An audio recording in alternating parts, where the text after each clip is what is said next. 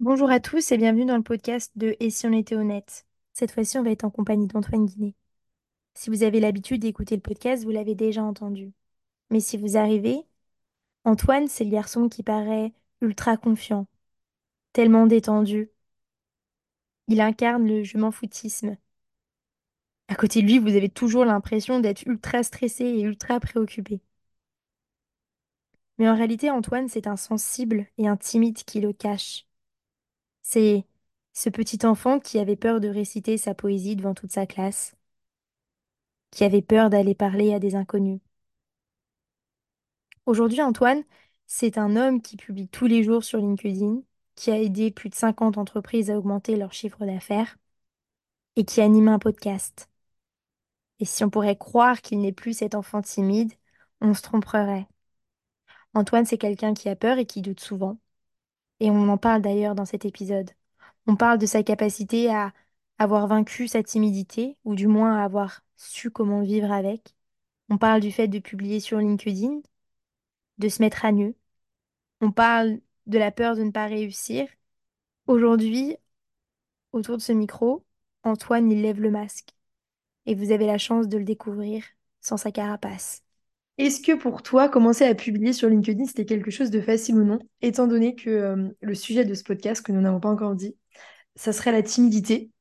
Et je trouverais ça Mhm. intéressant de commencer en introduction euh, sur euh, le fait que tu aies commencé à poster sur LinkedIn en tant qu'ancien timide. Ouais. Bon, ancien timide, tu peux- en fait, tu peux garder toujours le. Et je pense qu'on en discutera après, mais en fait, tu peux toujours garder le, le- le côté timide. Je pense que c'est juste une évolution de comment c'est canalisé, mais euh, en soi, je pense que ça reste toujours. Mais bref, ça, on, en parlera après. Euh, mais en vrai, ouais, ça n'a pas forcément été euh, hyper simple. Au début, bah, il y avait pas mal ces doutes de déjà, euh, je suis pas spécialement à l'aise à l'écriture, j'aimais pas spécialement écrire. Et LinkedIn, euh, même si on peut poster des photos, des vidéos, des carousels, y, il y a pas mal de supports qu'on peut faire, ça reste quand même majoritairement du texte en règle générale. Donc il y avait euh, ce côté-là. Et puis euh, l'aspect, bah, qu'est-ce que je vais dire et surtout en quoi je suis crédible et légitime pour venir parler d'un d'un sujet dans un premier temps. Euh, et puis, bah, tu te fais violence sur le premier, sur le deuxième, sur le troisième. Euh, Il y a des moments où tu vois un poste qui commence à marcher, donc euh, ça te fait plaisir. Et puis, tu vas voir qu'après, il y a 5 6 7 postes d'affilée qui ne marchent pas spécialement. Donc, après, c'est juste prendre le pli, te dire je pose, quoi qu'il arrive, j'ai quand même une plus-value à apporter. Il faut essayer de s'en convaincre soi-même. Euh, et puis bah, après, voilà, continuer à persister parce que c'est un réseau qui est de plus en plus sollicité. Il y a de plus en plus de personnes qui prennent la parole, donc ça te prend de plus en plus de temps pour, pour aussi en ressortir. Et est-ce que tu avais peur de te mettre en avant? Tu vois, parce que, enfin, je pense que pour toi, c'est pas quelque chose de facile d'écrire des posts sur toi, de Hmm. mettre en avant ce que tu fais, ce que tu, ce dont, enfin, ce en quoi tu es fort. Comment tu as su gérer ça, tu vois, le fait de se mettre en avant? Parce que je pense que dans la timidité, c'est quelque chose de- qui est assez compliqué, tu vois. Ouais, ben en fait, euh, les postes où je dois me mettre en avant, où je dois parler plus de moi, c'est les postes que j'aime le moins faire. Pourtant, c'est ce qui marche le mieux en soi sur LinkedIn, donc c'est c'est là un petit point de frustration. Je pense que en fait, y il y a- on va moins valoriser la, réelle plus-value sur un sujet spécifique technique. On va plus valoriser les expériences de vie, le storytelling. Maintenant, c'est un axe qui a été pris et, on doit composer avec. Mais, euh, mais ouais, non, c'était quelque chose qui n'était pas spécialement simple euh, à, faire, mais euh, au fur et à mesure, tu prends le pli et, et voilà quoi. Ouais, donc toi, ton conseil, c'est vraiment d'y aller, quoi. D'oser malgré le fait qu'on puisse avoir des blocages. En fait, dans, dans tous les cas, et c'est comme ça pour tout, si tu te lances pas à un moment donné, tu vas pas le faire. Donc, euh, donc c'est un peu, un peu chiant. Moi, la première technique, et ça, je trouve ça trop bien sur LinkedIn, c'est que tu peux programmer un post. Et tu sais, tu as tout en ce moment où écrire ton post, en fait, c'est pas spécialement compliqué puisque Mm. il- tu restes propriétaire de ton post, personne ne le voit, etc. Donc, euh, donc la première étape, c'est peut-être juste d'écrire un post sur un bout de papier. La deuxième étape, c'est peut-être le mettre dans le, le petit encadré avant l'apparition sur LinkedIn en mode OK, là, ça devient un peu plus concret. Et moi, typiquement, pour pouvoir poster mon premier post, ce que j'ai dû faire, c'est que j'ai dû le programmer, en fait.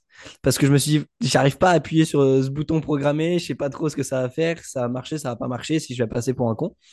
Du coup, je me suis dit, ah, tu sais quoi, c'est bon, j'ai écrit ce post, j'ai cliqué juste sur le truc programmé où c'est un peu plus simple parce que ça sort pas maintenant. Sauf qu'après, bah, ton post va être publié sans même te demander. Donc, euh, au final, tu n'as plus qu'à laisser couler et ton premier post sera en ligne. Mais c'est vrai que le, la première étape, c'est forcément essayer de se lancer. Euh, et puis bah, après, tu, tu vois. Et je pense qu'il y a aussi un gros, un gros aspect mental à prendre en compte, c'est qu'il faut pas s'attendre à. En fait, faut s'attendre à rien.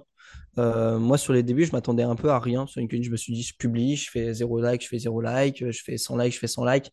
Euh, foncièrement, c'est pas ça qui va changer ma vie sur un post, en vrai. Donc, euh, un peu s'attendre à rien, juste se prendre au goût de, rédiger des choses, de faire sortir aussi ton expertise sur des sujets. Et puis, bah, si ça prend, euh, ça prend pour tel poste. Si ça prend pas, ça prend pas. Et au fur et à mesure, plus tu auras de postes, plus tu pourras avoir ceux qui fonctionnent bien et ceux qui fonctionnent pas du tout. Et du coup, tu peux essayer après de, euh, voilà, de recapitaliser sur ce qui fonctionne, quoi. Moi, là où je trouve où tu as été super fort, c'est, euh, tu dis oui, au début, j'avais du mal à publier, du coup, j'avais dû programmer mon premier post. Et, et moi, je trouve que, euh, en comparaison, tu vois, toi, tu as, pu, t'as commencé à, à publier et tu, tu t'y es tenu plus ou moins. Enfin, il y a eu des petits moments de pause, mais ce que je veux dire, c'est que Mm. tu n'as jamais perdu de vue cet objectif-là. Je sais que moi, quand j'avais commencé à publier, j'en ai publié trois, et après, j'ai arrêté. Parce que ça me gênait de publier sur euh, LinkedIn, ça me gênait de m'exposer comme ça, étant donné que il y a une différence, je trouve, entre... Ça, c'est mon côté, tu me diras ce que tu en penses mais entre faire une vidéo sur les réseaux, tu parles d'un sujet, et l'écrire.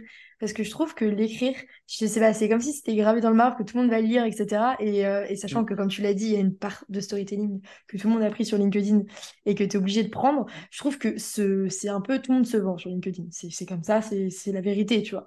Et, euh, et je trouve que c'est dur d'écrire un post où tu te vends parce que t'as pas envie de paraître pour quelqu'un d'arrogant, t'as pas envie de paraître non plus pour quelqu'un de humble, il faut que tu te mettes en avant, mais d'un côté tu l'écris, c'est pas, t'es pas à l'aise, enfin, je sais pas, il y a tout un truc et je sais que moi ça m'a énormément gênée, c'est pour ça que j'ai fait grosse pause parce que pendant hyper longtemps je me disais mais je peux pas publier comme ça, enfin c'est trop, trop une mise à nu, tu vois.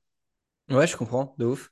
Mais euh, Alors, je rejoins sur cette partie-là. Moi, il y avait juste un truc où, euh, typiquement, euh, publier maintenant sur LinkedIn, bon, j'ai pris le, le pli, mais entre guillemets, je trouve ça plus simple sur la démarche que publier genre sur un truc comme Insta, TikTok ou, ou Facebook, parce que c'est censé être un réseau personnel, du coup, tu es censé donner des choses personnelles, tu vois. Et ça, j'ai beaucoup plus de mal.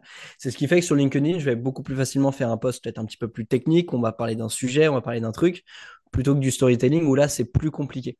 Donc moi, cet aspect LinkedIn déjà publié, je trouve ça plus simple de publier sur LinkedIn que sur d'autres réseaux. Après, ça, je pense, ça dépend, ça dépend vachement des, gens.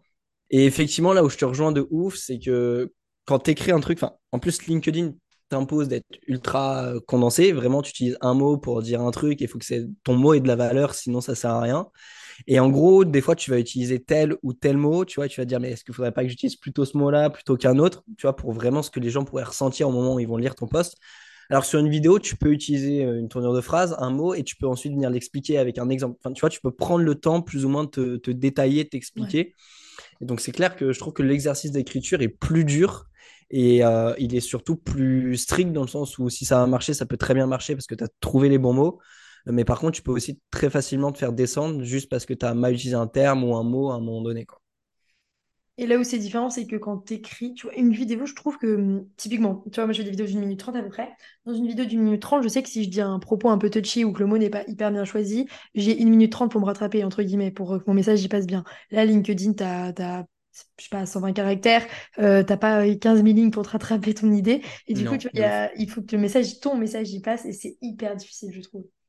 Mm, clairement, clairement. Sinon, pour revenir sur la timidité quand même, Euh, est-ce que toi, bah déjà, est-ce que toi, t'es un timide ou non? Donc, tu nous as un peu donné la réponse, mais euh, est-ce que tu l'as toujours été? Euh, d'où ça vient? Du moins, quel est ton, premier souvenir où tu t'es rendu compte que tu étais peut-être quelqu'un de timide ou dans, ou dans lequel tu as souffert de ta timidité, tu vois? T'as un premier où j'étais en CP, où je devais, c'était le début où on commençait à réciter des poésies. Et du coup, je devais réciter une poésie devant tout le monde et j'ai à peine prononcé deux mots que je me suis mis à pleurer parce que je supportais pas que les gens me regardent et m'écoutent. Donc là, j'ai vite deviné qu'il y avait quelque chose qui clochait. Et euh, sinon, c'est la première fois où je suis allé euh, faire du foot, où je me suis inscrit au foot. C'est pour ça que je sais pas exactement lequel est avant les... avant l'autre parce que ça va être grosso modo dans la même euh, temporalité. Et en gros, je suis arrivé à l'entraînement, euh, c'est ma mère qui m'a emmené et euh, bah, je devais partir parce que voilà, il y avait un entraînement de foot. Et quand je me suis retrouvé seul avec d'autres personnes en train de faire du foot, euh, pareil, je me suis mis à pleurer. Je pouvais pas genre aller mêler aux autres, aller jouer au foot avec eux parce que je savais pas comment interagir avec les gens, tu vois.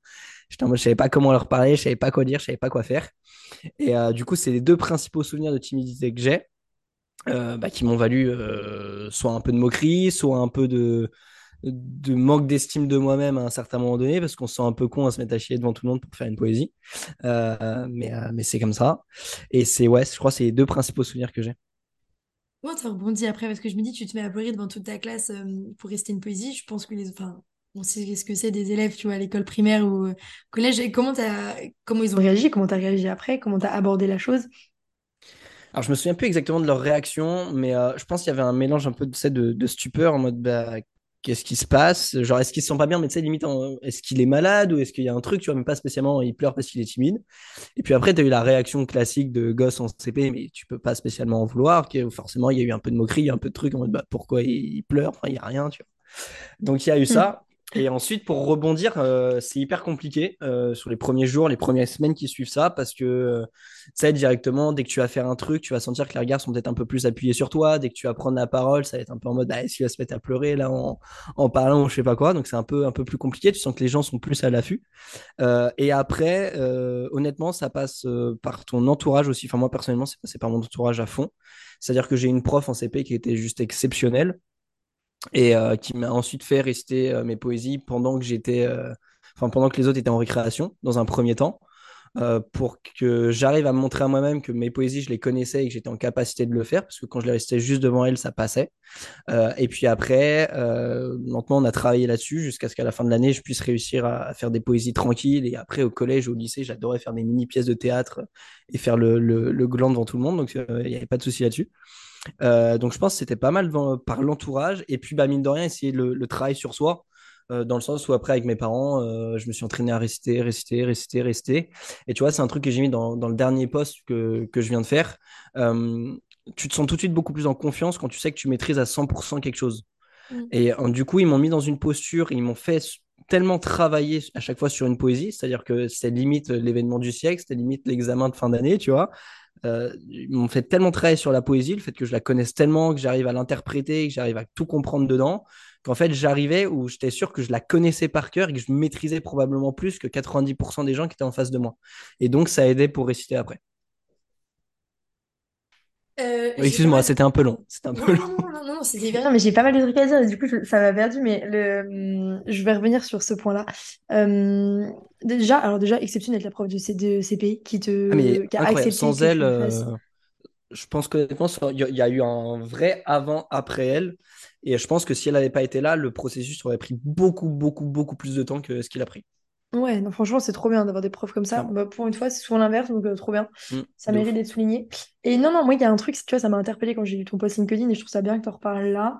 Euh, Ça m'a fait rire parce que tu as dit oui, euh, quelque chose pour combattre cette timidité, c'est euh, je m'assure de maîtriser à 100% le sujet.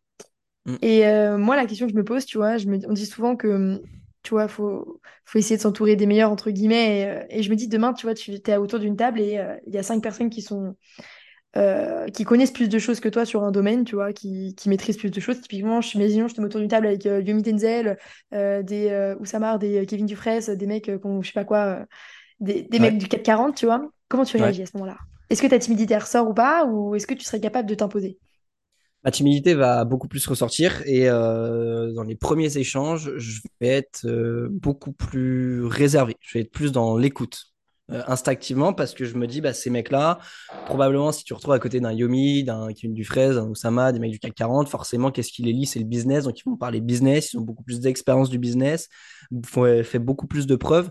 Donc légitimement tu vois je suis si tu fais une petite hiérarchisation bah t'es un peu en dessous tu vois logique. Euh, donc forcément, je vais être beaucoup plus discret. Euh, maintenant, vu que j'ai appris à contrôler cette timidité, je vais essayer de participer justement, en fait, poser des questions auxquelles ils vont répondre, mais pour du coup euh, engranger une conversation. Et en fait, dès que je vais avoir un sujet, une thématique, peut-être du coup qui va dériver du business, parce que là, c'est des mecs qui sont tellement calés en business que tu as très peu de choses à leur apprendre. Enfin, tu peux leur apprendre des choses, hein, je ne dis pas le contraire, mais ça va être plus compliqué d'arriver en mode je vais vous apprendre un truc, tu vois. Mm. Mais par contre, dès que ça va dériver sur un autre sujet, je sais pas, on va parler de bouffe, on va parler de sport, on va parler d'un truc, où là, je sais que c'est pas spécialement leur cœur de métier et que moi, je m'y connais pas mal. Je pense que là, du coup, tu vois, j'irai beaucoup, beaucoup, beaucoup plus parler, beaucoup plus échanger, beaucoup plus essayer de les, les chercher, tu vois, les titiller un peu. Et ce qui fait que, mine de rien, tu reprends un peu de, un peu de poids dans la pièce, un peu de pe- pesanteur, tu vois. Et ensuite, quand tu reparles d'autres sujets, et ça reste en tête qu'à un moment donné, ouais, j'ai été en mesure de tenir la conversation avec eux sans aucun souci. Et donc, pour tenir d'autres conversations après, c'est plus simple. Ouais, tu serais plus à l'aise après, mais tu as besoin, entre guillemets, d'avoir ce temps de retrait où tu regardes un petit peu aussi. Ouais, Et après, tu essaies de choper, entre guillemets, l'ouverture pour y aller, quoi. C'est ça. C'est vraiment juste choper ce moment où ils vont peut-être aborder un sujet, une thématique où toi, tu sais que même si peut-être ils en connaissent plus sur toi, mais tu sais que tu es quand même très qualifié et du Mm. coup, si t'en parles, tu passeras pas pour un gland, tu vois. Et, et dans ces cas-là, tu peux y aller, tu peux commencer à échanger. Et, et ensuite, je sais, je sais pas si tu as ça ce même ressenti, mais je trouve qu'une fois que tu as commencé à parler de quelque chose, d'un sujet euh, où tu t'es senti en confiance, tu peux facilement aller parler d'autres sujets, même où tu te sens un peu moins en confiance de base, parce que tu as eu ce truc où, ouais, j'étais bien à parler de ça, donc c'est bon, je peux me lancer maintenant, et au pire, c'est pas très grave. Je sais pas si tu as le, le- le même réflexe Ouais, ou pas, mais euh, Complètement, complètement. Euh, typiquement, moi, je me rappellerai toujours bah, de la première fois où j'ai commencé mon alternance. Et je me suis retrouvée à côté de, de Bart et de, et de Thibaut. Et, euh, et c'est des mecs qui ont fait des podcasts et tout. Enfin, tu vois, ils s'y connaissaient mieux que moi. Premier repas, je n'osais pas parler. Mais c'est moi, je suis une grande timide en vrai. Et du coup, je n'osais pas trop parler. Et euh, je me disais, waouh, ils parlaient de termes. Et je me disais, mon Dieu, qu'est-ce que je fais là? Et après, une fois, j'ai trouvé un sujet, entre guillemets, où je connaissais. Et j'y suis allée. Et après, ça allait. Mais du coup, moi, ma question que je me pose, tu vois, c'est quand on en est comme ça, c'est est-ce qu'il n'y a pas une part, alors c'est un peu mais imaginons, tu vois, la timidité, elle repose aussi beaucoup sur la confiance en soi et l'estime de soi, c'est normal. Mhm. Est-ce qu'il n'y a pas une part un petit peu de... Parce que euh, notre confiance en nous, notre estime de nous, elle repose un petit peu sur nos, nos performances, nos capacités intellectuelles, nos connaissances, tout ce qu'on veut, enfin, ça englobe pas mal de choses, et que du coup, vu qu'on repose toute notre estime là-dessus, on n'ose pas trop forcément parler parce qu'on n'a pas envie de paraître pour un débile, parce que pour nous, si on paraît pour un débile, tu vois, euh, ça voudrait peut-être dire qu'on n'a pas de valeur, et du coup, on est un peu plus timide face à des personnes qui ont... qui pèsent un peu plus que nous. Je sais pas si tu arrives à me suivre, parce que c'est un peu... Si, La si, pensée n'est pas construite, tu vois. Mais euh, est-ce que ça, ça serait pas un peu la- le fond du problème, c'est l'estime de soi qui reposerait trop sur euh, des capacités intellectuelles qui nous empêcheraient de parler librement et du coup qui créerait de la timidité. Je suis bien réussi. hein. Euh, ouais, de ouf, bien joué. Euh, si, en vrai, euh, moi je pense que c'est complètement ça. C'est, enfin, soit quand tu un problème d'estime, quand tu n'arrives pas à avoir suffisamment. En fait, pour moi, il y a, y a des gens qui ont tellement confiance en eux, qui vont pouvoir aller débattre, échanger sur un sujet, même quand ils y connaissent rien, parce qu'ils se disent, mais au pire, je m'en fiche, moi je vais dire ce que je pense, Euh, même si les autres en face de moi, ils ont euh, 15 fois plus d'expérience que moi, c'est pas un souci. J'ai confiance en moi, je vais aller parler, je vais aller débattre, c'est pas un souci. Et tu as des personnes qui sont plus un petit peu bah, comme moi, où je vais avoir beaucoup plus de facilité à débattre quand je maîtrise le sujet. Mais quand je connais pas le sujet, je vais avoir une forme de, entre guillemets, de manque d'estime de moi à l'instant T qui va faire que je me dis, si je prends la parole, je dis une connerie, je passe un peu pour un con. Euh, donc si je passe un peu pour un con, bah, ça peut faire baisser l'estime qu'il pourrait avoir en moi, etc. Tu vois, c'est tout un cercle, c'est vraiment purement dans ta tête en plus, tu vois, parce qu'il y Mm. a plein de personnes qui sont ultra qualifiées où tu vas pouvoir venir euh, parler d'un sujet avec eux et tu vas pouvoir te tromper et ça va pas pour autant qu'ils vont te prendre pour un débile. Donc c'est purement euh, mental, mais euh, ouais, pour moi c'est vachement lié à ça. C'est l'estime de toi que tu as à l'instant T sur tel sujet. Est-ce que du coup, pour reprendre le sujet, mais j'ai d'y penser, est-ce que toi, tu étais le style de personne à admirer ce... Enfin, admirer, c'est un grand mot, mais tu vois, dans, la- dans les classes, des fois, je sais pas si tu te rappelles, il y a toujours un... quelqu'un qui, qui pose une question un peu... euh, Ou soit on a répondu, ou euh, j'ai pas envie de dire bête, mais... euh, tu vois, qui paraît évidente. Tu vois, souvent, il y a toujours un mec comme ça dans la classe. Et moi, je sais que ces gens-là, je les ai toujours, entre guillemets, admirés, non pas pour leurs questions, mais pour le courage qu'ils avaient de poser une question comme ça. Je me disais, waouh, Oui, franchement, moi, je pourrais ah, pas, tu vois. Je préférais pas poser de questions. Et est-ce que toi, c'était ton cas? Clairement. Euh, c'est-à-dire que sur toute la partie école primaire, voire même début collège, euh, je pense que les questions que j'ai dû poser en levant la main dans la classe, c'est compté sur le doigt d'une main. Parce que je me suis dit, mais attends, mais si je pose une question et genre, il y a trois quarts des gens qui connaissent les résultats, mais tu passes vraiment pour un teubé, tu vois. Donc, euh, donc il y avait vraiment ce côté-là où quand je voyais les gens en train de lever la main, poser des questions, j'étais vas-y, tu vois, j'étais en train de prier pour qu'il y en ait un qui pose la question que j'avais en tête, tu vois, Hmm. pour pas avoir à la poser. Donc, euh, ouais, ouais, c'est clair qu'il y avait ce truc où, je sais pas si c'était de l'admiration, mais du moins, c'était une, une forme de jalousie et d'envie de pouvoir être comme eux, tu vois, de Ouais. faire, euh, de faire ça. Non, mais complètement, complètement. Mais, mais tu vois, il y, a il y a un dicton qui dit, et, et je trouve assez pertinent, c'est euh, finalement le plus bête de la classe, c'est celui qui pose pas la question, quoi, parce qu'il restera bête tout le temps. Mais je trouve Clairement. que c'est ok, il est beau le dicton sur le papier, ça vend du rêve, mais dans la réalité, c'est hyper difficile, quoi. Parce que t'as peur C'est de... Mais en fait, je pense qu'il y a. la timidité, est énormément euh, à la peur du regard des autres, à la peur du jugement. Mm. Ouais, bien sûr. Bien sûr, parce que, tu vois, dans ma famille, j'ai jamais eu de problème à poser une question. euh, tu vois, je, posais toutes les questions qui me venaient par la tête, je disais tout ce que je pensais par la tête, tu vois, parce que tu sais que t'es. Enfin, c'est pas comme ça dans toutes les familles, mais moi, du moins, j'étais dans un cadre familial où je savais que si je posais une question même un peu débile, ça, bah, voilà, on n'allait pas se moquer de moi, tu vois. On allait en rire, mais j'étais suffisamment confiant avec ces personnes-là pour accepter le fait qu'on puisse rire d'une question ou d'un truc. Euh, alors que quand tu es en salle de cours, quand tu es euh, en relation avec d'autres professionnels, euh, t'as pas ce cadre-là et cette, forcément cette confiance en, avec les personnes où tu peux te dire, je peux tout le dire et ça passera, tu vois.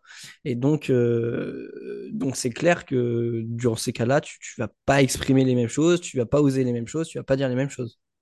C'est normal, c'est parce que tu es dans un cadre beaucoup plus sécur. Là, tu es face à l'inconnu quand tu connais pas les gens. C'est, ouais. Mais, mais du coup, ça m'amène une question parce que euh, ça me faisait penser à ça. Mais c'est assez drôle de voir la manière dont tu as évolué parce que euh, si en primaire, t'osais- enfin, tu pleurais devant tout le monde pour une poésie, qu'après, tu avais peur de poser des questions au collège. Tu vois, moi, je t'ai connue, enfin, je t'ai vue de loin au lycée et, et après, euh, très. euh, tu sais, tu t'en fous. Et Mhm. tu peux parler fort, tu peux, euh, tu t'en fous, tu peux faire des blagues, voilà, tu t'en fous vraiment. Et, et c'est assez drôle de voir parce que est-ce que c'est pas une forme de carapace que tu as créé, tu vois, ce personnage-là? Alors, en fait, aujourd'hui, c'est devenu un peu naturel. C'est-à-dire que je suis un peu comme ça et effectivement, cet aspect un peu j'en foutiste, tu vois, euh, je m'en fiche un peu des autres ou je suis un peu dans ma bulle. Je pense qu'au départ, c'était vraiment une carapace où je me suis forcé à être comme ça et puis maintenant, c'est devenu en fait un peu naturel, tu vois. Mais, euh, mais effectivement, ouais, tu as ce côté où tu te dis, ok, euh, j'ai un peu peur du regard des autres, j'ai un peu peur de ce qu'on peut dire de moi. Du coup, tac, je vais me donner une petite carapace où je peux paraître peut-être plus grand, plus confiant que ce que je ne suis vraiment parce que bah, tu sais que euh, quand tu as quelqu'un en face de toi qui paraît très confiant, euh, tu vas moins avoir envie de l'attaquer, moins envie de, enfin, tu vois, de le challenger, de le pousser. Alors que si tu as quelqu'un où tu ressens qu'il est apeuré, tu te dis, ok, je peux y aller, j'en ai rien à faire, je sais que je vais gagner. Du coup, je voulais pas laisser cette impression-là. Du coup, je me dis, je me mets une carapace où euh, je suis fort, euh, j'ai peur de rien, j'ai, je m'en fiche de tout le monde, tu vois, parce que les gens vont moins venir te titiller comme ça, vont moins venir t'attaquer, te challenger. Et, euh, et du coup, c'est une forme de, de réconfort, parce que du coup, après, t'as pas à aller échanger, donner des opinions, des trucs où t'as pas forcément envie, parce que t'es, au fond de toi, tu es un peu timide et tu sais pas trop ce que les gens vont pouvoir penser de ce que tu dis, quoi. Oui, parce que c'est vrai que tu parais très confiant comme ça, tu vois, mais en final, enfin, ça dépend parce que, euh, enfin, tu vois, il y a deux, y a deux écoles. Il y a ceux qui vont te regarder et qui vont se dire, ok, le mec a super confiance, etc. Et, et euh, il s'en fout de tout, il est pas du tout timide, hyper à l'aise, parce que t'as quand même ce côté-là où on dirait que t'es hyper à l'aise, typiquement. Et t'as la deuxième école qui va te regarder, qui va se dire, ok, ce mec, euh, il y a un truc, quoi, derrière, quoi, c'est pas possible. Et, et ce qui est bien, parce que du coup, tu te, tu te prémunis d'une première école qui pourrait plus être, tu vois, un peu piquante, etc., te chercher Mm. par rapport à l'autre. Mais du coup, moi, ma question, c'est à quel moment tu laisses ta timidité se manifester? Si tu as ancré ce personnage en toi, à quel moment tu la laisses ressortir? Bah, très. En fait, tu. Moi, les seules fois où elle ressort, c'est sans que je m'y attende parce que justement, je suis sorti de mon cadre de contrôle et de, de, ma compression de cette timidité, tu vois, et que malheureusement, je suis arrivé face à un truc où on m'a piqué sur un truc, où on m'a pris un peu au dépourvu. Et tu sais, je suis un peu en mode tout mon corps, en mode panique, panique, panique. Et tu vas voir, je vais commencer soit un petit peu à rougir, soit je vais chercher plus mes mots, soit je vais bégayer. Et en fait, bah, c'est là où tu te rends compte que même si tu te formes, même si tu essaies de cadrer des choses, au fond de moi, c'est pour ça que c'est ce que je disais, je pense qu'un grand timide restera plus ou moins timide toute sa vie. C'est juste la façon dont il le maîtrise, dont il cadre, qui peut faire qu'ensuite euh, il peut le canaliser.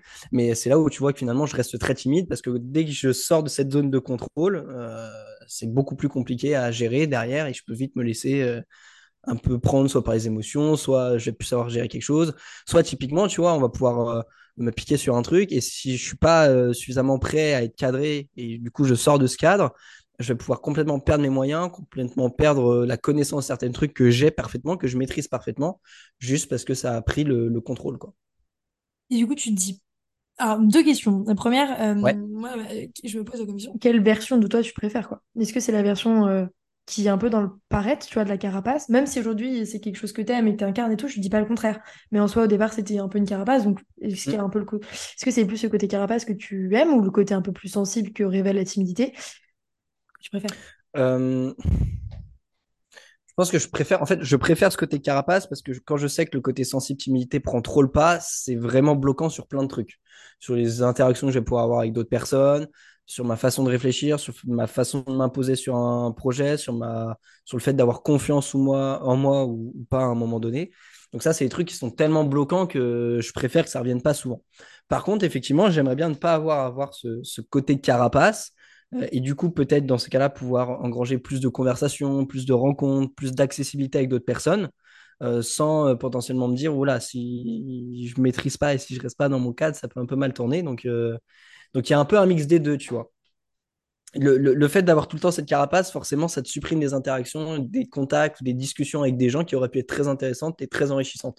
Donc ça, c'est le point vachement négatif. Et en même temps, si tu laisses trop la timidité, enfin, le Antoine timide sortir, euh, bah, ça peut faire tout simplement que sur une discussion, tu perds tes moyens ou euh, tu, tu- tu perds ce que tu veux dire, tu perds les informations, tu perds plein de choses et du coup, tu n'es plus en confiance. Tu penses pas que tu perds en authenticité dans tes liens avec les gens en étant le Antoine Carapace et un peu moins le Antoine timide? Je dis pas d'être 100% le Euh, Antoine timide, tu vois. Si, je pense.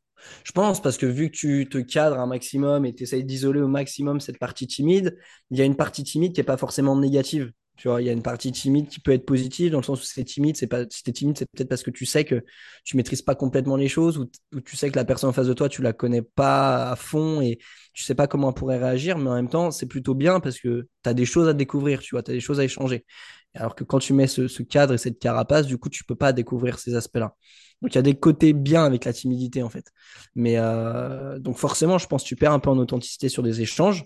Mais encore une fois, arriver jusqu'à un certain stade. C'est-à-dire qu'avec quelqu'un de tu connais pas du tout euh, versus quelqu'un que tu connais très bien, par exemple avec toi, le niveau d'authenticité du coup et de, de contrôle et de cadre sur la timidité va être du simple au triple, tu vois. Et du coup, euh, euh, c'est plus tout à fait la même personne, c'est plus les mêmes échanges que tu as. Oui, mais il a fallu combien de temps avant que tu... euh, Tu t'as pris l'exemple de toi, ouais, mais t'as pris... il a fallu combien de temps, Guinée, avant que tu euh, enlèves ta carapace euh, de mec, je m'en foutisme, il a fallu quand même quelques années, tu vois. Donc, très longtemps, ouais. Donc, tu vois, et je, et je me dis, mais euh, est-ce que du coup, il n'y a pas une peur de toi de de pas savoir gérer tes émotions si tu... Je dis pas d'être 100% timide, hein, mais si tu Mhm. relèves un peu le côté timidité, il n'y a pas une peur de toi de pas savoir gérer l'émotion, quelle qu'elle quelle qu'elle soit, tu vois, colère, tristesse, euh, joie. Tu sais, je pense. Je pense forcément, puisque si tu enlèves le cadre, ça veut dire que tu laisses plus ou moins ouvert à tout ce qui peut venir te toucher, tout ce qui peut venir interagir avec toi, et donc forcément, tu sais pas exactement comment tu vas réagir à ça, que ce soit timidité, colère, doute, n'importe quoi. Euh, donc, euh, donc si, forcément, je pense. Tu penses pas que ce serait une clé pour apprendre à te connaître toi plus, de relever plus, de montrer plus ce côté-là? Parce que tu dis oui, tu apprends beaucoup des échanges avec les autres que tu loupes en étant dans ta carapace, mais tu loupes aussi sur les échanges que tu peux avoir avec toi-même, tu vois, suite aux échanges avec les autres. Tu, tu, tu manques en connaissance de toi sur ce terrain-là. C'est peut-être pour ça que tu vas de moins en moins. Parce que t'imagines, depuis des années, tu n'oses pas y aller. T'es que du côté carapace. Du coup, forcément, tu apprends encore plus d'aller du côté timide parce que tu sauras encore moins comment le gérer. Ouais, alors effectivement, mais si tu regardes euh, comparé à quand j'étais petit, euh, quand j'étais petit, je pouvais vraiment aller vers personne. Et j'avais pas ce côté scarapace, parce que du coup, la timidité prenait le pas de ouf. Aujourd'hui, j'ai aucun souci à aller vers quelqu'un sur le principe. Tu vois, je peux aller discuter, je vais pas avoir peur d'aller dire bonjour, discuter. Pardon, d'aller discuter, d'aller échanger sur des trucs. Parce que ce côté ca- carapace fait que euh, à l'instant T, j'ai cette confiance en moi où je me dis c'est bon, je peux, je peux y aller, tu vois. Mais c'est juste effectivement si je perds le contrôle à un moment donné, où ça peut être euh, un peu, tu vois, un, un peu bancal. Et euh, t'as pas du coup envie de te retrouver en position un peu, euh, un peu en position de faiblesse, tu vois, à un moment donné, sur un échange ou je sais pas quoi. Donc c'est pour ça que tu, restes dans le contrôle. Mais mine de rien, cette carapace, ça a fait quand même que je suis pu aller voir, j'ai pu tester. Typiquement, tu vois, j'ai pu euh, euh, sortir un peu du modèle que ma famille voulait que j'ai, études, etc., etc., parce que j'ai cette carapace. Je me suis dit, je peux y aller, il faut que j'y aille, etc. Que j'aurais pas du tout fait si j'avais laissé l'Antoine pleinement timide euh, opérer. Parce qu'à ce moment-là, mais jamais de la vie, j'aurais pu dire c'est bon, euh, j'arrête de, de faire des études et je vais faire autre chose. Et... Impossible. Ouais, en fait, je pense Donc l'un dans l'autre, il y a du positif, quoi. Ouais, les deux sont une composante de ta personnalité et les deux t'aident à des moments dans- euh, bien définis, tu vois, et c'est trop bien. Enfin, même le fait que le- l'exemple que tu as pris euh, de euh, ton côté carapace te permet d'aller vers les autres, je me reconnais totalement là-dedans, tu vois, tu, tu peux y aller et t'es confiant, mais au fond, il y a toujours une part de timidité qui est là. Enfin, je, je sais pas Mm. toi, mais moi, je sais que on peut me voir comme ça, on peut avoir l'impression que je suis hyper à l'aise, je peux aller te parler dans la rue, je te connais pas, mais au fond, moi, je suis en PLS. Enfin, je suis en PLS, un grand mot, Oui, mais il y a toujours un petit moment où timide, où, où je sais pas, où je vais baisser les yeux, où je vais regarder ailleurs, où je vais rougir, tu vois, parce qu'il y a toujours la timidité qui ressort d'une manière ou d'une autre. Mm, bien sûr, bien sûr. Mais après, moi, c'est ce que je te disais, et, et ça, tu as peut-être des personnes qui seront OK ou pas OK, mais pour moi, je pense pas que tu puisses passer de timide à plus du tout timide. Mm. Je pense que tu peux passer de timide à composer avec ta timidité et plus ou moins bien la gérer.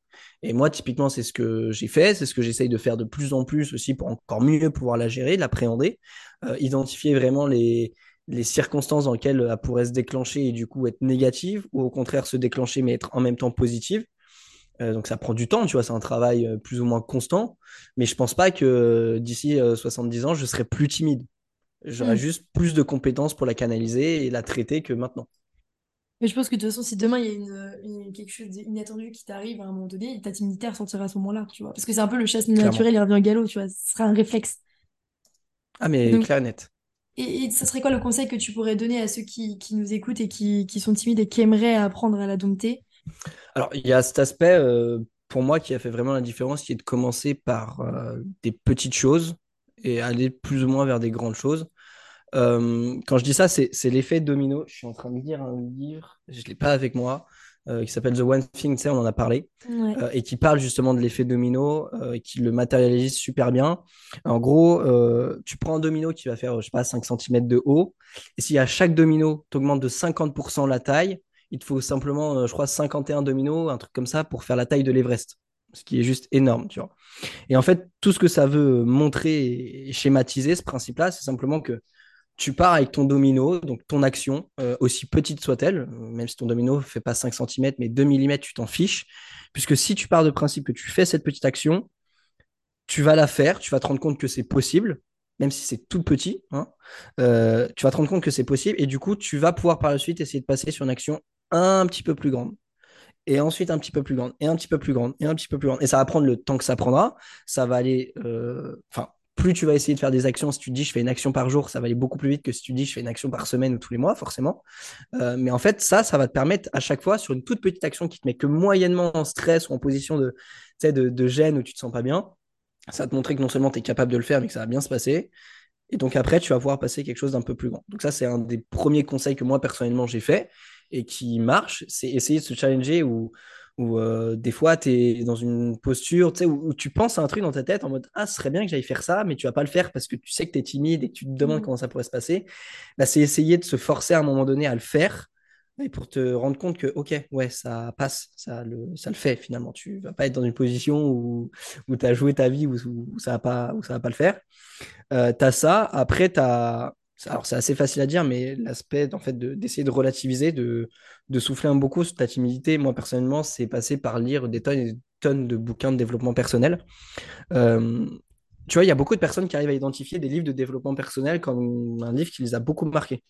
Moi, Mm. j'arrive pas, mais je pense simplement parce que ce qui fait que le- les livres de développement personnel marchent sur moi, c'est parce que j'en lis fréquemment et que du coup, je donne à mon cerveau constamment des trucs de tu peux avoir confiance, tu peux tester, c'est pas la mort, c'est pas la mort, ça va le faire.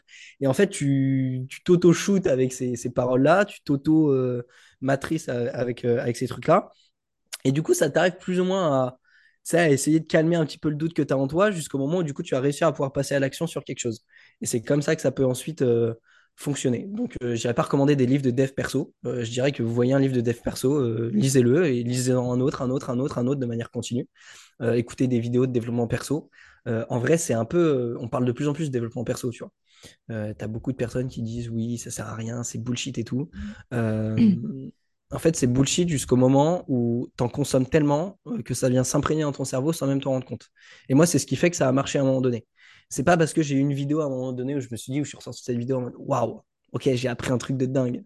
Non, il n'y a pas eu ça, tu vois. Mais c'est juste parce que j'en mange tellement que ça devient une habitude, que ton cerveau, du coup, il est habitué à lire ou à écouter ou à entendre des paroles positives qui, disent que tu vas avoir confiance, que ça va bien se passer et du coup, tu vas réussir à l'appliquer. Euh, Il y avait ça. Euh, et puis l'aspect posture d'ancrage euh, que j'ai vu que ça, c'est un truc un petit peu plus technique, mais en fait, il faut réussir à l'identifier. Et une fois que tu l'as identifié, ça t'aide vraiment, mine de rien. Généralement, quand tu es gêné ou quand tu es dans un moment où tu sais que tu n'es pas très à l'aise, tu vas adopter une certaine posture qui va être en fait ce qu'on appelle ta posture d'ancrage et qui va te permettre un petit peu de te sentir mieux. Souvent, quand tu es timide, bah, tu vas un peu te recroqueviller. Ouais, bon, j'ai plus le mot exact.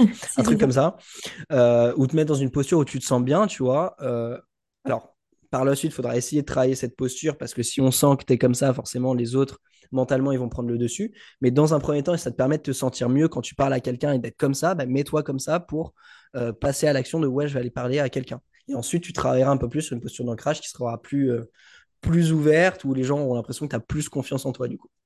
Et euh, voilà, ça fait déjà 5 minutes que je parle tout seul, donc Non, mais c'est très pertinent.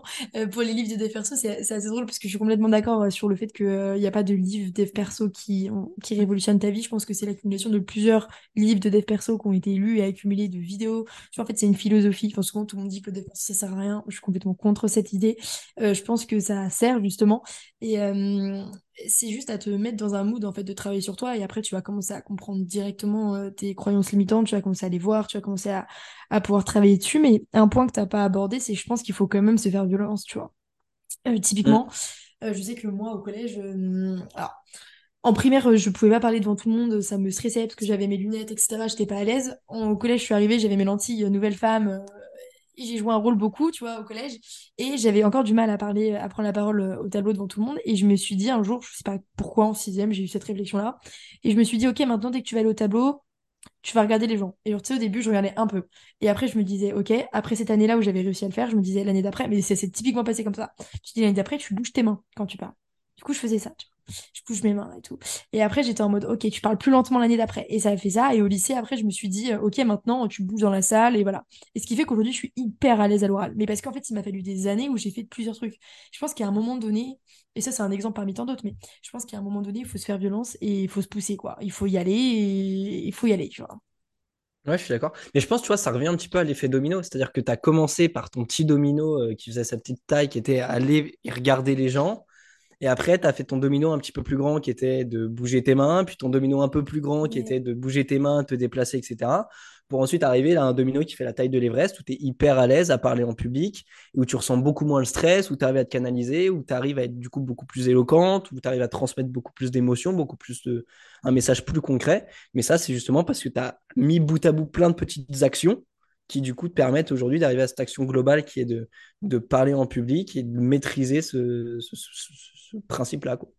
Complètement, mais, mais tu vois, pour revenir avec ce que tu disais au départ, comme quoi euh, on reste toujours timide, euh, moi je le sais quand j'ai un moment de timidité à l'oral ou quand je parle avec des gens, je le sais, mais euh, j'arrive à le cacher.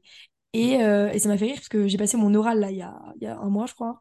Je passe à l'oral et tout, et, je sais à quel moment tu vois, j'ai de timidité qui vient, mais bon, souvent les gens ils le voient pas parce qu'il faut être ultra attentif, tu vois. Et, euh, et ça m'a fait rigoler parce que je sors de mon oral et, euh, et Val il vient me voir et il me dit. euh, en fait, euh, je savais pas que t'étais timide. Je lui dis, bah, je fais trop la meuf, je lui dis, bah, pourquoi tu dis De quoi ça? tu parles? Pas du tout. Il me dit, bah, si, si. Et là, il me dit un truc que je fais, tu vois. Et j'ai dit, bah, oui, bon, c'est vrai, j'ai toujours un peu un réflexe. Ouais. Et je pense que ça reste toujours, il faut pas non plus le perdre, tu vois, parce que je trouve que c'est ce qui fait, ça nous rappelle aussi d'où on vient, déjà. Et, euh, et c'est un peu ce qui fait notre personnalité, tu vois. Je trouve que la timidité, ça reflète une grande sensibilité. Moi, j'aime bien ce côté-là. Enfin, j'apprends à l'aimer. Ouais. Bah en fait, je trouve que une fois enfin, tu as la timidité qui vraiment te bouffe la vie parce que tu sais pas comment l'aborder, comment la canaliser, et quoi que tu veux faire dans toutes tes interactions, dans tous tes projets, ça te bouffe parce que tu n'arrives pas à passer à l'action, tu n'arrives pas à faire les choses que tu aimerais faire. Et puis après, tu as la timidité, une fois que tu es canalisé, effectivement, qui te rajoute une forme de sensibilité que les autres n'auraient pas forcément, qui vont peut-être te, te rajouter à un moment donné une petite étincelle dans les yeux quand tu parles parce que tu as, ce petit moment de doute, mais qui rajoute de la vie aussi à ce que tu dis. Et dans ce cas-là, ça peut se tourner effectivement en quelque chose de, de bénéfique. ouais. Je te rejoins, je te rejoins de ouf là-dessus. Et tu me fais penser un truc, mais euh, je voulais te poser la question tout à l'heure, mais tu penses que les Ouais. gens t'apprécient plus sous ton côté carapace ou sous ton côté timide? Hum, hum, hum, timide, clairement. Timide, clairement, euh, mais parce que j'arrive à être timide quand je suis à l'aise avec une personne. Et du coup, quand je suis à l'aise avec une personne, bon, bah, ma timidité est beaucoup moins importante. Mais du coup, j'ai cette petite part de sensibilité qui va ressortir plus. Et je pense que tu as plus de facilité à t'attacher avec quelqu'un quand tu arrives à comprendre un peu la sensibilité de la personne ou qui elle est vraiment. Alors qu'effectivement, quand j'ai cette partie carapace, c'est-à-dire que je vais être comme ça et pas autrement. Et donc, dans ces cas-là, soit c'est des gens avec qui euh, ça va passer, ça va plus ou moins leur plaire. Et donc, dans ces cas-là, on peut passer à l'étape d'après où le niveau de carapace va réduire de plus en plus, tu vois. Soit c'est des personnes où ça passe pas du tout, mais dans ces cas-là, potentiellement, si j'avais été moi-même, ça aurait pu passer, mais là, ça passe pas à cause de la carapace. Donc, euh, donc je pense que les gens, oui, au final, préfèrent quand, quand il y a la timidité, entre guillemets, enfin, le Antoine timide, parce que euh, il y a le Antoine plus sensible, il y a le Antoine vraiment comme il est. Euh, ça, c'est, ouais, je pense que les gens préfèrent ça. Tu sais comment je te présente aux gens? Comment? Souvent, on dit, ouais, Antoine, il paraît comme ça, ou voilà, tu vois. Et moi, je dis, ouais, euh, Antoine, c'est une grande carapace, euh, il fait semblant euh, d'être le mec super arrogant, mais en réalité, c'est un grand sensible. Premier degré, je te présente comme ça. bah, en même temps, je peux pas trop te donner tort, hein, c'est la vérité, tu vois, mais. Mais euh, ben, ouais, en fait, il faudrait que j'arrive à diminuer ce niveau de carapace tout en étant dans le contrôle de la timidité. Mais tu vois, là, typiquement, je suis rendu à une étape où à 22 ans, personnellement, ça, j'arrive pas encore à le faire. Donc, ça va être du travail, ça va être encore de peut-être essayer de se confronter, se challenger encore plus, etc. Jusqu'au niveau où ça va peut-être pouvoir le, le faire. Mais, euh, mais c'est vrai que dans les interactions sociales, je pense que c'est pas mal bridant sur beaucoup de choses, tu vois.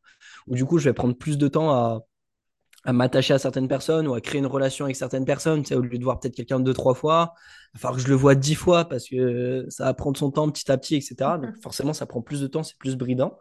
Mais euh, c'est comme tout, faut essayer de bosser dessus, quoi. Tiens, moi, je t'ai pas posé la question, mais qu'est-ce que tu as mis en place éventuellement pour euh, combattre ou retarder ou contrôler la timidité un peu?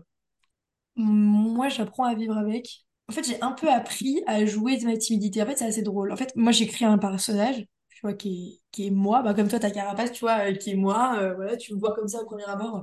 T'as l'impression que je suis hyper, euh, voilà, je m'en fous et tout. Ce qui est complètement faux. Et donc, ce personnage-là, je l'ai, créé et je trouve que maintenant, je vis bien avec et c'est une part de moi et c'est un peu ce que je suis, tu vois. Et quand la timidité, elle arrive, euh, j'en joue. Enfin, comment dire? Tu vois, je joue sur le côté timide et tout, et je peux en rigoler, ou voilà. Moi, en fait, c'est juste, j'ai appris à, à me protéger de ça, en jouant mon car- ma carapace et ma timidité, c'est tout, et en sortant de ma zone de confort. Tous les trucs que je voulais pas faire, je les ai faits. Vraiment, tous les trucs qui me faisaient peur, euh, j'ai été les faire. Et comment tu as réussi à passer à l'action? Parce que c'est souvent ça le problème, c'est quand tu es très timide, tu dis ouais, je veux faire, je veux le faire, je veux le faire, je veux le faire, et au moment où tu dis je vais le faire, tu le fais pas. Parce que ça, ça prend le dessus. Comment tu as réussi à, à dire non, je le fais, et là, je vais vraiment le faire? En fait, je me rappelle pas exactement ma pensée, c'était quand même jeune que j'ai eu cette pensée-là, mais euh, je me suis toujours dit, en gros, je sais qui je veux être, quelle personne je veux être, tu vois, et je me suis dit, pour ça, bah, t'as pas le choix, quoi.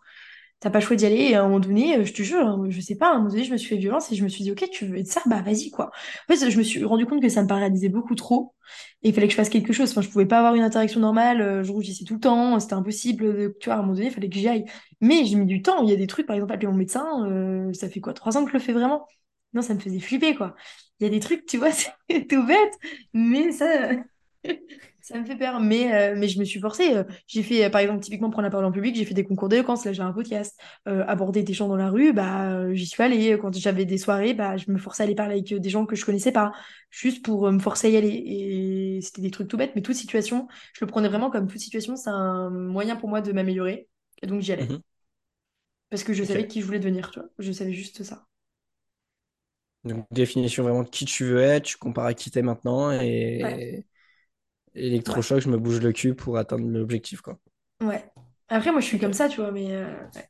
Non, mais c'est intéressant. Après, euh, enfin, tu vois, ça a marché chez toi, je pense que ça peut marcher chez, beau- chez beaucoup de monde. Mais euh, ouais, je, je, ce que je vois, il y a des personnes qui sont vraiment tellement timides qu'il y a une forme de, de, de barrage, mais tellement épais qu'ils n'arrivent pas à le casser, qu'ils repartent tout le temps en arrière, ou limite, euh, euh, plus ils avancent, plus ils sont à une seconde, deux secondes de faire le truc, puis ils vont être malades, d'un coup, ils vont se mettre à vomir ou ils vont s'évanouir parce que c'est tellement fort en eux qu'ils n'arrivent pas à faire autrement, tu vois. Et euh, peut-être pas à ce point-là. Donc, je sais pas euh, ce qu'on peut faire pour ça, mais Je pense que ça, ça passe par la confiance en soi. Tu vois, les gens qui sont vraiment le développement perso derrière aussi. Les gens qui en Ouais. sont à une timidité comme ça, et je pense que tu pourras en témoigner, je pense que les gens qui sont à une timidité comme ça, c'est qu'ils ont un mal-être profond entre eux. En eux, ils veulent être le plus invisible possible. Et Mm. je pense que l'un des moyens d'en sortir, du moins au départ, et je pense que toi, ça t'a servi aussi, tu vois, c'est que tu, tu fais du... Enfin, le sport, en vrai. Enfin, je suis désolée, Mm. mais le sport, ça a aidé Le sport. nombreux de tes timides à avoir confiance en eux. En Et estime de soi, c'est c'est ouf. C'est oufissime. Et c'est vrai qu'on n'en a pas parlé, mais euh, moi, personnellement, le sport, au-delà du coup du dev perso, euh, des micro-actions, effet domino, je pense que le sport a été quelque chose qui a fait que, ouais, tu... En fait, t'as- en fait, tu prends confiance en toi, entre guillemets, naturellement, et tu peux pas faire autrement, puisque le sport, c'est pas plus compliqué mathématiquement que plus tu t'entraînes, plus tu t'améliores, plus tu t'améliores, euh, plus tu fais partie du haut du panier, tu vois. Mm. Donc, c'est mathématique pour de la confiance en soi, ça, ça aide de ouf. Je... C'est vrai, on n'avait pas pensé à parler de ça, mais oui. Ouais, je pense qu'il y a une grande clé là-dessus. Ou la musique, tu vois, ou se mettre dans un truc, je pense, où tu prends confiance en toi. Donc, peut-être se mettre dans un domaine où t'es pas forcément confronté aux gens, te Mm. perfectionner à fond pour avoir une Mm. grosse maîtrise, et du coup, ça booste suffisamment ton estime de soi pour par la suite pouvoir euh, aller Ouais. tenter, faire une micro-action Ouais. qui te mettrait en danger, quoi. Je pense, ouais. Et aussi, s'entourer des bonnes personnes. Ah, mais de ouf. Parce que si t'es dans, t'es autour de gens qui te font pas sentir à l'aise, qui te font jouer, enfin, t'es obligé d'être quelqu'un que t'es pas, etc., ça, ça, ça t'aide pas non plus. Non, je pense vraiment s'entourer des bonnes personnes qui te libèrent. Mm. Ouais, non, mais c'est clair. Je pense que c'est hyper important. Aujourd'hui, enfin, j'aurais eu un, tu vois, j'aurais pas eu ce prof-là, ou je sais pas, tu es dans une famille où tu tentes quelque chose, le premier réflexe qu'on va avoir, c'est de te descendre si tu te loupes. Si t'as pas confiance en toi, tu... enfin, c'est compliqué de sortir la tête de l'eau, tu vois. Ça, c'est clair Ouais, ouais, ouais, complètement. Ouais, c'est vrai. Oui, le cadre familial aussi, il aide beaucoup. hein. Mais du coup, il crée soit encore plus de timidité ou il t'aide à t'en libérer. Parce que moi, je suis typiquement pareil dans ma famille. Enfin, tu vois, les, ti- les C'est questions débiles, moi, je peux les poser, je m'en fous, on en rigole ou pas. Et euh, il faut réussir à, à trouver ce cadre-là. C'est ça. Si Ouais. tu l'as pas Parce que je pense que quand le cadre familial ne suit pas là-dessus, ça peut être, euh, Mm. tu vois, ça peut être compliqué. en fait. Mais euh, ok. Voilà, je pense que... Je pense qu'on a fait un peu le tour. Ouais, je pense aussi. J'ai des petites questions de fin. Ok, Oui. t'es prêt? Et Ça là, c'est Antoine. Carapace ou Antoine euh, sans Carapace? Euh, bah, c'est Antoine sans carapace. Et, on est... Et si on était honnête, attention. Allez. Donne-nous une des choses que tu fais quand... euh, une des mimiques que tu as quand la timidité, elle survient et euh, comment tu fais pour contrer cette mimique?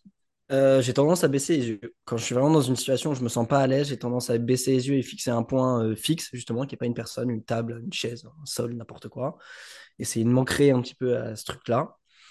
Euh, et du coup, euh, généralement, ça s'accompagne par une. euh, tu sais, si tu baisses un peu les yeux, tu baisses un peu la tête, donc tu as tendance à, à plier un peu ta colonne, tu vois, tu n'es plus droit. Donc, ce que j'essaye de faire, vu que c'est mentalement dur de se dire non, tu vas rehausser les yeux alors que tu es sur un moment de timidité, je me concentre pas sur rehausser les yeux, tu vois, je me concentre juste sur redresser la colonne. Et, vraiment, je me dis, toute ta colonne doit être droite. Donc, si tu penches la tête par terre, ta colonne, elle est plus droite, ton cou, il est vers l'avant. Donc, tu penches vraiment toute ta colonne, et dans ce cas-là, tu es obligé de regarder devant toi, tu vois. Et du coup, euh, quand je suis comme ça, je me concentre sur ma colonne et non pas sur mes yeux, mais du coup, pour les gens, ils voient pas trop la différence puisqu'ils ont l'impression que je les regarde, tu vois. Alors qu'au final, je suis pas du tout concentré à les regarder eux, qui est très compliqué, mais juste concentré à avoir ma colonne droite, qui est un peu plus simple. Excellent. Voilà. Ok, très bon conseil. Relevez votre colonne. Quelle est la critique qui t'a fait le plus de mal dans ta vie? je pense que c'est pas forcément une critique, mais c'est une constatation ou un retour de quelqu'un qui me disait que j'étais pas au niveau. Ah ouais? Ouais.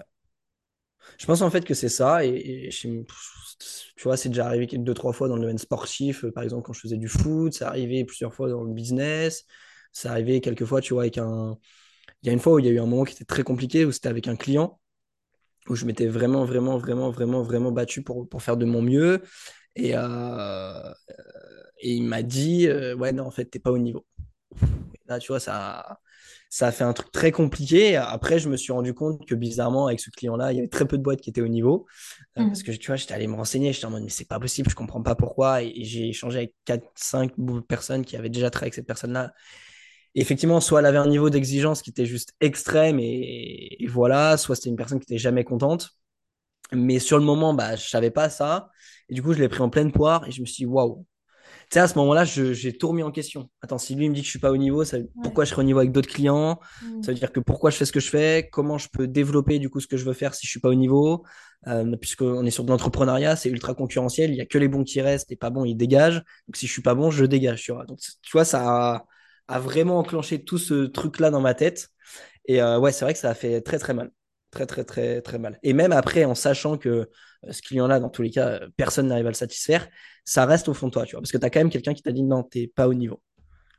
Mais après, il y a eu ce truc bénéfique où, par le développement perso que j'ai pu faire, bon bah ok, je suis pas au niveau, ça fait très très mal, mais du coup, je sais pas, je vais essayer d'aller me former deux fois plus, essayer de bouffer du contenu deux fois plus, essayer de tester deux fois plus. Donc, mine de rien, il y a un côté positif dans le sens où normalement tu décuples tes compétences parce que tu vas de l'avant, Euh, mais ça fait, ouais, ça fait quand même mal. Parce que toi, t'as la- le mental, entre guillemets, qui te dit, euh, ok, euh, il me dit ça, je vais en faire deux fois plus, mais il y en a qui vont se dire, bah, il me dit ça, peut-être qu'il a raison, et ils vont s'arrêter. Tu vois, il y en Mm. a qui ont ce genre de mental-là. Et, et sachant que tu vois, euh, même d'un niveau mental, pour être parfaitement honnête, euh, il y avait peut-être un un 50-50, tu vois. Et, et même encore aujourd'hui, il y a de l'impact. C'est-à-dire que du coup, euh, je vais faire des trucs, je vais bouffer du contenu qui vont me faire me dire que oui, j'ai plus de compétences, j'ai plus de trucs. Mais il y a plein de moments où cette petite voix, tu vois, elle résonne en mode non, t'as pas le niveau. tu sais. Euh, et, et du coup, des fois, euh, tu perds soit en- pas en motivation, mais tu perds en confiance, tu perds en, en tout ça. Et c'est euh, ouais, c'est assez, assez galère à gérer. Et je crois que ouais, c'est le truc qui a- m'a plus, euh, plus impacté, moi, personnellement. Ouais, faut que tu te dises aussi qu'il a mis une trop grande exigence et que toi, t'as rien à voir avec ça, tu vois. Ouais, mais en fait, c'est ce que tu essayes de dire. Tu essayes de trouver plein de trucs pour te rassurer, mais tu sais, dès que tu as un moment où tu es peut-être sur une période un petit peu de down, où tu as eu un truc pas cool, tu repenses à cette voix, tu vois, et tu dis, ouais, t'es pas au niveau, mais du coup, ça t'enclenche le truc de, mais attends, est-ce que je suis vraiment au niveau, est-ce que je suis pas au niveau? Euh, et dans Mm. ces cas-là, comment je vais faire pour développer et faire ce que j'ai envie de faire, tu vois? Euh, ça, c'est pas dans euh, 100% du temps, loin de là, tu vois, ça va peut-être être 5% du temps, mais c'est des 5% qui font mal et qu'il faudrait essayer de, de virer parce que ça te tire vers le bas plus que vers le haut, ça c'est clair. Euh, mais, euh, mais voilà. Mais oui, c'est pas 100% du temps, c'est clair. Heureusement. Sinon, ça Ah Bah, sinon, euh, bah, t'arrêtes, tout. Quoi. Si tu Ouais, penses c'est clair. constamment à ça, tu peux plus rien faire. Ouais. Euh, petite dernière question. Dis-nous quelque chose que les autres aiment chez toi et que toi, t'aimes pas chez toi. Un truc que les gens aiment, que moi je n'aime pas? Ouais, Euh, j'aime bien, je te pose toujours des cols. Ouais, mais putain, mais à chaque fois que je viens là-dessus, euh, il y a toujours un moment dans le podcast où il y a trois minutes de blanc parce que je suis en train de réfléchir. Euh, Un truc que les gens aiment, mais moi je n'aime pas. Hmm, Un peu, un peu technique. Euh, souvent, pas tout le temps, mais euh, souvent. Et tu vois, il y a eu le cas euh, typiquement euh, hi- avant-hier. Tu as des gens qui, euh, de par l'âge, je pense qu'il y a beaucoup l'âge qui rentre en, en jeu, et, ça, tu vois, j'aime, pas spécialement, mais de par l'âge et de par ce que je fais, donc d'être à mon compte, d'essayer de créer de la valeur, d'essayer de créer un projet qui, me tient à cœur, d'essayer de, euh, d'avoir un impact sur la société positif en étant des clients, en étant des entreprises, en- voilà. Euh, tu as des gens qui vont souvent te dire, euh, putain, mais vraiment, ce que tu fais, c'est, c'est trop cool, euh, félicitations et tout. Et en fait, il y a ce côté où ça me fait plaisir, parce que ça fait du bien d'entendre ça. Et t'as un autre côté où en mode, euh, en fait, j'aime pas ça chez moi dans le sens où euh, je pense que je peux faire encore plus et que souvent j'ai l'impression que ça vient du fait de mon âge et non de la compétence que j'ai. Mm. Je sais pas si, c'est suffisamment Ouais. bien structuré pour être compréhensible. Mais du coup, tu as ce mélange des trucs où ça fait plaisir, mais en même temps, j'aime pas ça euh, chez moi, du coup. Le côté où euh, c'est trop cool, à 22 ans, tu mets ça en place, tu es en train de faire ça pour des boîtes et tout, c'est trop cool. Euh, plus que putain, mais c'est incroyable que tu aies ces compétences-là, que tu mettes ça en place, que tu aies ce truc-là, tu vois. Et, euh, et, et du coup, parfois, je suis en mode Ouais, mais moi, je veux plus, il faut que j'arrive à être plus compétent, il faut que j'arrive à développer plus. Et dans ces cas-là, euh, ouais, c'est bien, mais c'est pas suffisant. Donc, euh, merci de me le dire, mais appuie pas trop dessus, tu vois. Ouais, mais ça, c'est parce que toi, t'es comme ça, tu veux toujours en faire plus. T'as du mal à te satisfaire de tes petites victoires, genre tu vois tout le temps après, t'es dans la recherche de plus tout le temps. Ouais. Mais ça, tu vois, je pense que. Alors, je sais pas si ça te fait le même truc, mais moi, ça, tu vois, typiquement, c'est venu avec le dev perso. C'est-à-dire que le dev perso m'a aidé à euh, casser certaines barrières. Mais tu vois, typiquement, quand, avant de commencer le dev perso, quand j'avais une petite victoire, j'étais trop content. Et ça durait longtemps, longtemps, longtemps dans le temps.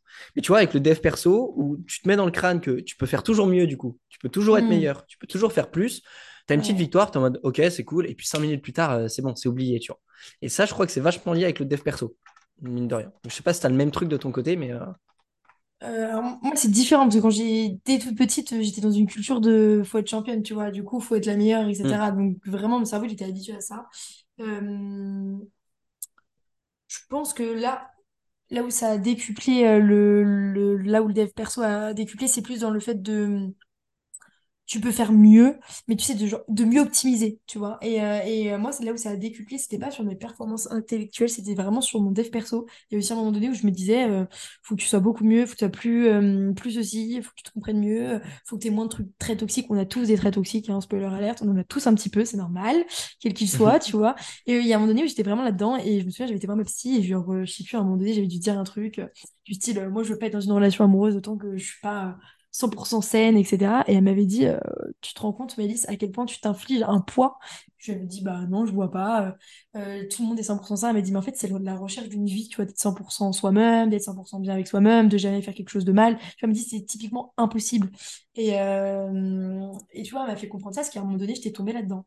Je, je mangeais des vidéos de dev perso tous les jours, je lisais des, bah, typiquement l'année dernière, ça tout le temps, tout le temps, tout le temps. J'avais une grosse, gros, gros travail sur moi, ce qui est trop bien, parce que j'ai hyper évolué hyper rapidement sur pas mal de points. Hmm. Mais il y a un moment donné où je suis tombée dans les travers de euh, faire toujours plus, toujours mieux et, euh, et toujours être en colère contre moi parce que j'étais jamais au stade où je voulais être. C'est ça, on est d'accord. C'est le côté Et, un peu. et là, t'es encore dedans? Euh, non. Parce que moi, typiquement, je suis dedans là. Mais par rapport au travail ou par rapport à toi? Euh, surtout par rapport au taf.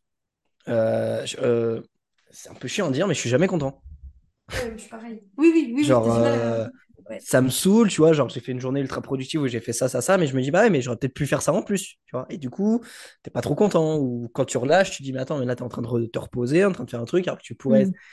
Tu vois, il y a ce truc-là où, mine de rien, alors c'est bien parce que ça te pousse à toujours bosser plus, mais en même temps, c'est pas sain mentalement parce que euh, tu t'infliges toujours plus. Et euh, enfin, voilà, aujourd'hui, même si tu as des gros projets, tu peux pas passer euh, 24 heures sur 24, 7 jours sur 7 à bosser, à être dedans, tu vois. Même pour ta productivité, ça en prend vachement un coup.